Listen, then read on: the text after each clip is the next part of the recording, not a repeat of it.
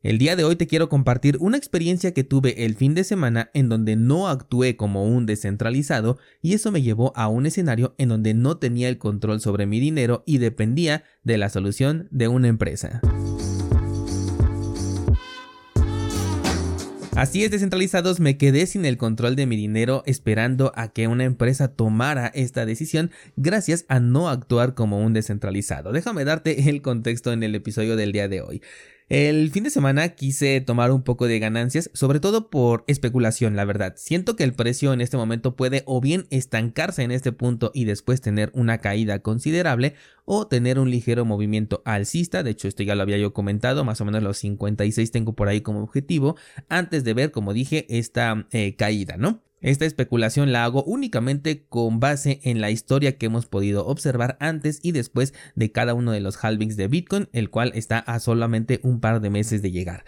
Bueno, pues aunque no era una cantidad realmente grande, sí que superaba la, pues la cantidad que se suele encontrar en un mercado peer-to-peer, que esta es precisamente una de las desventajas que tienen esta clase de mercados, la poca liquidez y que las transacciones pocas veces solventan una cantidad, em, digamos, de mediana hacia arriba, ¿no? Más o menos estoy hablando de que la gran mayoría de órdenes que se encuentran dentro de los mercados peer-to-peer tienen un máximo de 500 dólares, ¿no? De hecho, regularmente son menores que esto, pero he llegado a encontrar algunas que tienen hasta 500 dólares, por lo que tomé la decisión de irme a un mercado centralizado. Como sabes, la única plataforma en la que conservo cuenta es en Bitso y hay varias razones para esto. Una de ellas es, por ejemplo, porque la actividad a la que me dedico, eh, pues me impide prácticamente decir que yo no uso criptomonedas, ¿no? Así que bueno, tener cierto movimiento de criptos registrado no me viene nada mal. Pero bueno, hice el envío de mis satoshis hacia Bitso entonces, esperé las cuatro confirmaciones que la plataforma pide para yo poder disponer de mi balance y normalmente después de estas cuatro confirmaciones de manera prácticamente inmediata muevo mi balance de ahí, ¿no? Yo te he dicho que si vas a utilizar servicios centralizados, bueno, pues lo hagas para la actividad que vayas a realizar y una vez que la termines, pues de inmediato retires tu balance para recuperar ese control. Bueno, pues pasadas estas cuatro confirmaciones, mi balance resulta que no se reflejó. En el historial de actividad sí que se veía reflejado mi depósito, menos mal, ya estaba ahí la transacción e incluso la marcaba ya como completada, de que ya tenía esas cuatro eh, confirmaciones. Pero mi balance no se actualizaba, es decir, me seguía diciendo que yo tenía ahí en Bitso, ¿no? Esperé un poquito más hasta que consideré que ya no estaba dentro de lo normal y bueno, pues tuve que comunicarme con atención al cliente. Debo decir en este punto que la forma en la que me atendieron fue directa, fue rápida, fue amable, incluso fue personalizada, algo que ya no se encuentra tan fácilmente hoy en día, es decir, que no me pusieron con un bot, solo un poquito al principio, pero después de un par de preguntas, literal dos preguntas, de inmediato me canalizaron con una persona real que me atendió pues prácticamente en 30 segundos después de que el bot me canalizó. Esta persona tomó mis datos y se deslindó por completo de la conversación levantando un ticket diciéndome que pues esté pendiente a mi correo electrónico por si tenía que llegar a proporcionar más información o bien por si se solucionaba mi problema. O sea que la experiencia con atención al cliente fue, eh, digamos que fue buena, pero sí te deja con una sensación de insatisfacción porque no te dan una solución inmediata, no te dejan ya ni preguntar más cosas una vez que les das la información que ellos necesitan, te cortan prácticamente el chat y dicen que si tienes más dudas vuelvas a empezar el proceso, ¿no? O sea, prácticamente ya no te dejan decir, oye, pero ya hay una confirmación y todo, nada de eso te lo permiten, simplemente te cortan el chat y te dicen que la respuesta puede tardar hasta 48 horas, siendo que como buen descentralizado, bueno, nosotros ya podemos verificar que el balance en Bitcoin está en poder de la empresa en este caso y que las confirmaciones pues se siguen acumulando Mientras tanto, yo no tengo respuesta de lo que en teoría es mi dinero, y digo en teoría porque pues evidentemente no lo es. Al haberlo pasado a una empresa centralizada es el dinero de ellos y dependo enteramente de ellos para que se resuelva mi problema. Bien, pues pasaron como cuatro horas para que no me avisaran nada vía correo electrónico donde supuestamente me iban a dar una solución. O sea, sí me dijeron, ya tenemos aquí tu ticket, estamos trabajando en él, pero nunca me dijeron, ya está listo. Pero lo que sí fue es que pues se reflejó mi balance, ¿no? Que era lo más importante. Y de inmediato, en cuanto me di cuenta que ya estaba disponible, lo retiré de esta plataforma, tal como siempre te he sugerido que hagas. El problema no fue a mayores y puedo decir entonces que Bitso actuó de manera normal en este evento, resolviendo mi problema en relativamente poco tiempo y vamos a decir con satisfacción porque pues obtuve lo que yo quería, ¿no? Que era mi dinero. pero como descentralizado la sensación se incrementa porque tú ya conoces los riesgos, tú ya sabes lo que está en juego y eso es precisamente lo que te quiero hacer llegar con este episodio. Durante el tiempo que estuve en el chat a mí me daban ganas de darle más información sobre la transacción a nivel técnico, me refiero para pues para indicarle que no era posible de ninguna manera que me dijeran que el balance no había sido recibido, que, mm, que no lo tenían ubicado, eh, no sé, no yo, yo quería prevenirme para cualquier pretexto que me quisieran poner con respecto a mi dinero, pero al mismo tiempo pensé no puedo hacer esto porque si me pongo pesado ellos tienen el control de mi dinero y pueden hacerme esperar todavía más tiempo, pasar por un proceso más largo o simplemente ignorarme hasta tiempo después diciendo que lo estaban revisando aunque no sea cierto, ¿no? Esto es muy común, al menos en México, o me ha pasado, lo he visto, entonces, bueno, yo ya tengo esta idea en la cabeza de que puede suceder. Así que pues no me quedó de otra más que resignarme. También pensé, no, pues me van a terminar pidiendo más información personal con el pretexto de que es por mi seguridad, cuando yo lo que necesito es que la empresa que dice que me está cuidando, pues me dé mi dinero, ¿no? Me siento más atacado por ellos porque están reteniendo mi dinero que por algún agente externo que ellos quisieran prevenir y que por ello me estuvieran pidiendo más datos personales. Finalmente también llegué a pensar que por cualquier razón se iban a negar a darme mi dinero y me comencé a preguntar, bueno, esta es una cantidad que puedo considerar que me dolería, ya sabes, ¿no? Siguiendo esta típica frase de no pongas más de lo que te puedas permitir perder. Bueno, pues precisamente esto me pregunté, ¿puedo permitirme perder esta cantidad? Y por más que la resignación esté de tu lado, pues no deja de ser algo molesto, incómodo, da coraje, ¿no? Que no puedas hacer nada al respecto más que esperar y ver pues qué solución o, qué eh, alternativa te proponen. Y es que cuando es algo técnico, por ejemplo, como que se queda atorada tu transacción por temas de comisión, porque la red se congestionó, porque el nodo al que estás conectado pues tiene algún apagón, no sé, cualquier clase de este tipo de problemas que ocurren cuando manejas Bitcoin de manera, eh, digamos, natural, de la, de la manera en la que está programado, pues tú sabes que todos estos temas están bajo tu control siempre y cuando tengas el conocimiento necesario.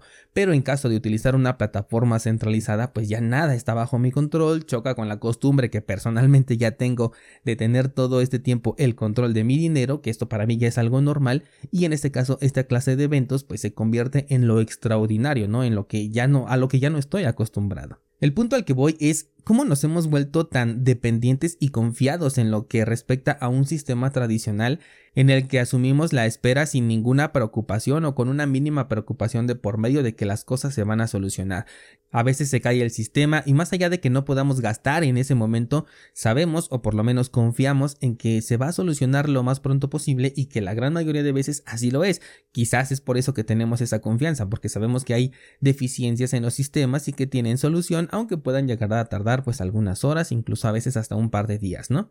Pero entonces como descentralizado, pues tú piensas, pero bueno, si existe una tecnología que no tiene esta deficiencia, que desde el año 2013 no se ha detenido ni por un solo segundo, no ha parado de procesar transacciones con un 100% de efectividad a partir del 2013, además con un control total de la acción que estás ejecutando, que es una transacción de dinero, eh, tenemos una tecnología que no me hace depender de un tercero más allá del Internet, pero esto no pone en ningún momento en riesgo mi dinero, sino que simplemente no me permite conectarme y ver una transacción o ver mi balance, pero sigue intacto y completamente bajo mi control. Es ahí precisamente cuando recuerdas por qué Bitcoin es una revolución tecnológica y económica, porque su precio sí es importante y emocionante, pero no tiene comparación con el control que te ofrece sobre tu dinero disponible, que en verdad puedes decir que es disponible y no restringido. Por ejemplo, cada vez que hago una operación bancaria, ya sea por la noche o los fines de semana, me sale una leyenda que dice que por la hora en la que estoy haciendo mi transacción solamente puedo disponer de X balance, o sea, solamente puedo mover cierta cantidad de mi dinero, y aunque es una cantidad no grande, pero igual sí mediana, que nunca he necesitado mover más de esa cantidad, al menos en los horarios en los que no se puede hacer, el hecho de tener un límite para nuestro propio dinero está ya tan normalizado que ya casi nadie lo ve como un defecto del sistema actual. Porque muchas veces ni siquiera conocemos algo diferente, creemos que esto es lo único que existe, ¿no? Que es lo, o sea, sí es lo normal, pero no es lo único. Hablábamos la semana pasada de que Bitcoin es para nerds. Bueno, pues solamente estos nerds saben que, que, Bitcoin no tiene esos límites. Y cuando hablo de nerds no me refiero a las personas que utilicen servicios centralizados, porque aquí está el claro ejemplo, ¿no? Lo que a mí me retuvieron no es Bitcoin. Yo les envié Bitcoin, pero para mí ya se convierte en un balance digital sobre el que yo ya no tengo control. Eso quiere decir que ya no es Bitcoin, que ya no es descentralizado, que ya no es resistente a la censura. Nada de lo que convierte a Bitcoin en una revolución está presente cuando utilizamos un servicio centralizado. Entonces somos una minoría los que realmente conocemos estas capacidades que tiene Bitcoin, lo cual nos permite reconocer las deficiencias del sistema tradicional al imponernos límites sobre lo que por derecho pues nos pertenece, ¿no? Y esto en el caso de México, que no está exento de eventos tipo corralitos, claro, pero no son un distintivo como lo pueden ser en países como Argentina. Al menos es uno de los primeros casos en los que se piensa después de escuchar esta palabra, ¿no? Entre más restrictivo sea el país, mayores son las imposiciones y restricciones que tiene sobre lo que en teoría es tu dinero. En China hemos hablado de la fecha de caducidad de tu dinero, es decir, que si no te lo gastas antes de determinada fecha, ese dinero se regresa al gobierno. Y la otra opción que tienes es invertirlo, pero adivina dónde te dejan invertirlo. Así es, en un instrumento del propio gobierno. Países como por ejemplo Canadá, ¿no? En donde aquellos que protestan a favor de sus derechos se les congelan las cuentas bancarias para ponerlos en aprietos y que de esta manera se retiren de manera entre comillas voluntaria. Este episodio no es para decirte qué usar y qué no usar o de qué manera usarlo, porque la base del conocimiento que a mí me gusta compartir es la libertad. Este episodio es para recordarte lo valiosos que son los satoshis que tienes en tu cartera, y no me refiero al precio, sino a las libertades que te permite. Es para recordar que si tienes dinero bajo la custodia de una empresa, cada segundo que pasa estás corriendo con un riesgo de que ese dinero no llegue a ti de vuelta o tengas ciertas complicaciones al pedirlo. Eso sí, si vas a hacer una transición hacia la vía descentralizada, hazlo con calma y todo a su debido tiempo. Si todavía no aprendes a gestionar Bitcoin por tu propia cuenta, primero aprende. Utiliza balances pequeños para que vayas practicando y conforme te sientas más confiado, bueno, pues ya puedes resguardar tu balance por tu cuenta.